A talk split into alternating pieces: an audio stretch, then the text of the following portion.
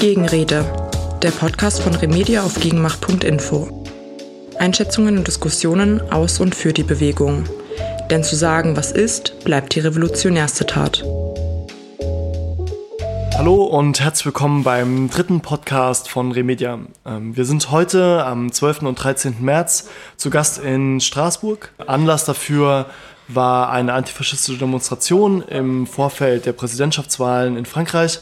Und genau, wir haben als Rhein-Main-Gruppen schon länger Kontakt zu lokalen Antifastrukturen in Straßburg und ähm, haben die Demonstration unterstützt, haben lokal Kontakte geknüpft und nutzen natürlich auch die Möglichkeit an diesem Wochenende, um gemeinsam einen Podcast aufzunehmen, um mehr über die Situation in Frankreich zu erfahren, über die antifaschistische Bewegung zu erfahren und dafür haben wir heute Anna eingeladen. Ähm, Anna ist ähm, eine Militante der Antifa Straßburg und genau, wird uns heute so ein bisschen was erzählen. Ja, Anna, stell dich doch mal vor und äh, erzähl doch mal, was ihr als Antifa Straßburg macht. Hallo, danke für die Einleitung. Zuerst, also äh, Action Antifaschist ist eine autonome antifaschistische Organisation.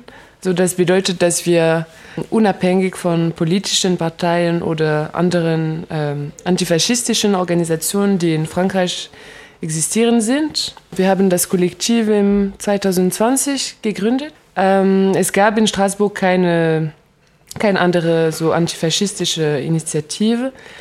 Äh, deswegen, deswegen wollten wir Aktivitäten organisieren und äh, kommunizierten, die wir bereits informell äh, durchgeführt hatten. Ähm, wir sind äh, Revolutionäraktivisten mit unterschiedlichen äh, Hintergründen.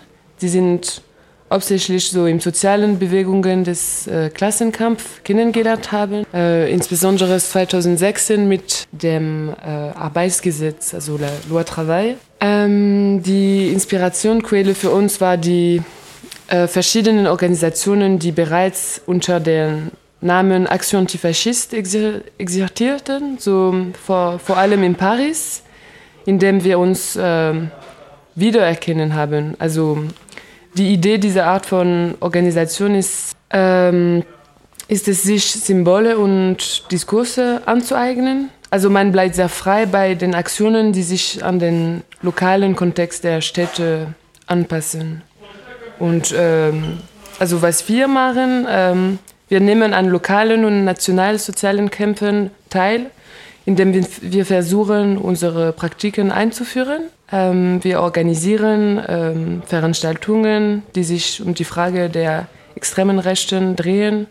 Wir produzieren Texte, Stickers, Graffitis. Da haben wir ein gutes Team. Und unser Antifaschismus gliedert sich in zwei äh, Arbeitsbereiche. Also eine klassische antifaschistische Arbeit, Mm, organisierter Widerstand gegen die extreme Recht überall und insbesondere auf der Straße.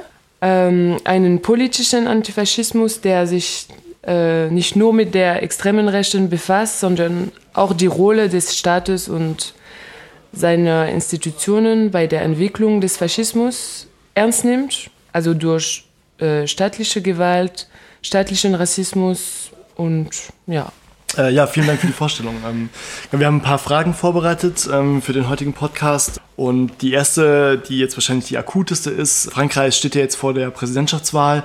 Und von außen wirkt es eigentlich gerade so, als ob es so ein bisschen die Wahl zwischen Pest oder Cholera ist. Also entweder es geht äh, so weiter mit so einem neoliberalen Krisenregime unter Macron oder sozusagen auf der anderen Seite die nationalistische Option mit ähm, Marine Le Pen. Und äh, mittlerweile relativ neu ähm, gibt es tatsächlich auch eine offen faschistische Option mit Eric Seymour. Vielleicht kannst du da so ein bisschen darüber was erzählen. Also wer sind diese Kandidaten? Wie bewertet ihr diese Wahl? Und was sind auch vor allem Antworten der antifaschistischen Bewegung auf diese Situation? Mhm. Also es ist interessant, dass du äh, in deiner Frage Le Pen äh, mit Macron in dem neoliberalen Block stellst. Also äh, für die französische Linke gehören Zemmour und Le Pen zusammen. Also das ist die ja, extreme Rechte. Und sie sehen Le Pens Aufstieg zur Macht als fast genauso gefährlich wie ähm, Seymours Aufstieg zur Macht. Also Macron wird immer als weniger schlimm angesehen. Und äh, es gibt viele Leute, die ähm, denken, ja, so lieber Macron als Le Pen. Also wahrscheinlich wird Macron für weitere fünf Jahre bestätigt, aber auch die ähm, extreme Recht an der Macht ist eine Möglichkeit. Ähm, also auf jeden Fall findet für uns Politik äh, nicht an der Wahlurne statt. Also wir versuchen diese Vorstellung zu dekonstruieren. Also Politik findet hier und jetzt statt. Für uns ist den Faschismus keine mögliche zukünftige Gefahr, sondern als ein, die sich schon außerhalb und innerhalb der Institutionen selbst ent entwickelt. Also wenn dieses Jahr so Semo an der Macht kommt, wird das kein äh, Bruch sein, sondern eine logische Kontinuität. Also als 2002 äh, die Front National in die zweite Runde der Präsidentschaftswahlen äh, einzog, war äh, die ganze so schockiert. Aber heute ist fa fast ihr gesamt, gesamtes damaliges Programm von den folgenden neoliberalen Regierungen umgesetzt worden. Also ja, aber sch schauen wir mal, was dieses Jahr kommt. So. Und ähm, wie ist es sozusagen mit der ähm, extremen Rechten oder Faschisten auf der Straße? Also wer sind da die treibenden Kräfte und geht das so Hand in Hand oder gibt es sozusagen ein entkoppeltes Neonazi-Spektrum, das sozusagen mit der also genau mit der Rechten von Le Pen oder Seymour nichts zu tun hat oder genau wie ist da das Verhältnis? Also ist es eher sowas wie eine Jugendorganisation oder ähm, genau wie sind da so die Verhältnisse untereinander? Und denkt ihr dass ähm, ein kommender Wahlsieg also ein eventueller Wahlsieg von rechtsextremen Parteien ähm, da auch noch mal eine, eine faschistische Gefahr auf der Straße größer wird? Also in Frankreich bilden die Faschisten keinen äh, einheitlichen Block. Also sie sind in kleine Gruppen aufgeteilt. Also als antifaschistische Organisation halten wir die Straße gegen die Faschisten, äh, sei bei, bei sozialen Bewegungen, Veranstaltungen und genau, also einige faschistische Gruppen leisten politische Arbeit haben. Äh, Mobilisierungskraft. Äh, sie, besetzen, sie besetzen soziale Bewegungen und rekrutieren auch die Jungen. Also es gibt andere, die äh, keine politische Arbeit machen, sondern nur so Gewalt, also Übergriffe und offensiven Aktionen. Dass die, die äh, so eine, dass die, die eine politische Arbeit machen, so ganz viel Werbung für äh, Eric Seymour machen. Also besonders in Straßburg. Es gibt ganz viele Gruppen, die richtig gut organisiert sind und die ja die ganz Werbung für Eric Simo machen. Und genau, also sowohl in Deutschland als auch in Frankreich gibt es ja immer wieder Berichte über Faschisten in den Sicherheitsbehörden oder mhm. ausgehobene Waffendepots, über irgendwie ähm, genau rechte Netzwerke in staatlichen Institutionen. Was würdest du sagen, welche Rolle spielt eigentlich ähm, rechter oder neonazistischer Terror in Frankreich und wie bewertet ihr die Entwicklung in den letzten Jahren dazu? Ähm, also über Faschisten in der Polizei oder der Armee. Es ist klar, dass also, also es ist klar, dass die Medien die Mitgliedschaft in recht extremen Gruppen aufdecken. Also sie äh, fantasieren von Bürgerkrieg, äh, rufen zum Mord an Muslimen, Frauen oder linken Aktivisten auf. Also regelmäßig werden Anschlagspläne äh, zerschlagen und regelmäßig findet man in ihren Reihen äh, aktive oder ehemalige Soldaten oder Polizisten. Der mediale und politische Kontext fördert diese Initiativen und Taten auch so.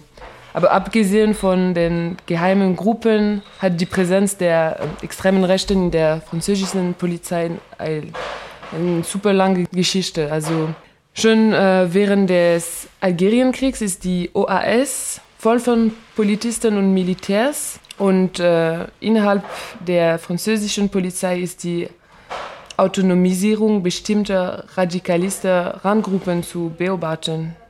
Also, sie, also in 2016 zum Beispiel haben die Polizisten äh, ganz vermummt und bewaffnet auf den Champs-Élysées marschiert, um mehr Mittel äh, für die Gewalt gegen die Bevölkerung zu fordern. Okay, äh, danke für die Einschätzung. Ähm, jetzt interessiert uns natürlich auch, wie ähm, ist es eigentlich um den antifaschistischen Widerstand bestellt? Also wir waren ja ähm, gestern zusammen auf einer ähm, starken kämpferischen Demonstration und die wurde ja auch getragen von einem breiten Bündnis an antifaschistischen Gruppen aus Straßburg.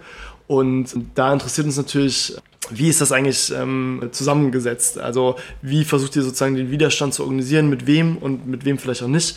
Ähm, wir haben ähm, vom sogenannten Fairblock gehört. Ich glaube auch ein bisschen ein frankreichweites Bündnis äh, aus verschiedenen ähm, antifaschistischen Gruppen, aber auch äh, aus sozialen Bewegungen, die so äh, Widerstand auf der Straße organisieren wollen. Es gab ja auch schon äh, größere Demos in anderen Städten ähm, und ihr unterstützt euch da gegenseitig, das äh, auch für uns sehr inspirierend ist. Ähm, kannst du uns da mehr dazu sagen? Also wie ähm, sieht aktuell der Widerstand auf der Straße aus? Was sind eure Schwerpunkte? Ähm, wie kam es eigentlich dazu? Und was sind eigentlich so die Perspektiven für euch äh, innerhalb des Widerstands? Also Fair Block ist eine Lösung, die also die in Absprache mit anderen Antifa-Organisationen, mit denen wir äh, schon Verbindungen haben, äh, vorgeschlagen wurde. Also Paris ist dabei, es gibt auch Lyon, Nantes, Grenoble, Genève, äh, Toulouse. Wir, äh, wir wollen eigentlich so Solidarität und äh, Bündnisse in un unseren lokalen Kontexten äh, schaffen. Also wir wollen eine gemeinsame Linie dieser Orgas,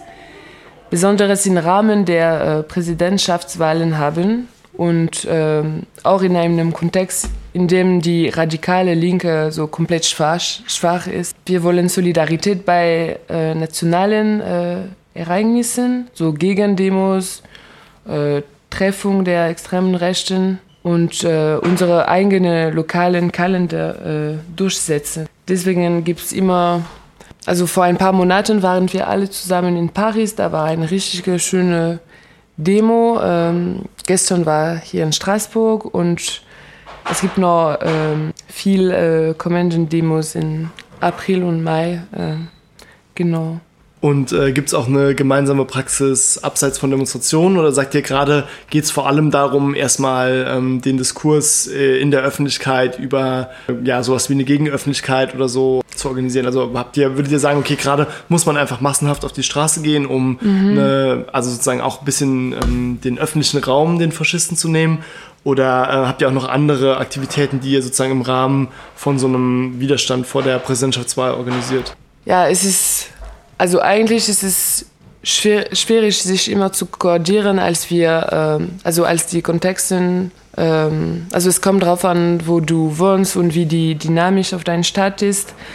Ähm, also wir in Straßburg zum Beispiel können nicht so machen, was die in Paris äh, organisieren. Wir versuchen einfach, also Fairblock ist auch so, wir versuchen so eine gemeinsame Linie zu haben, zum Beispiel wegen Kommunikation.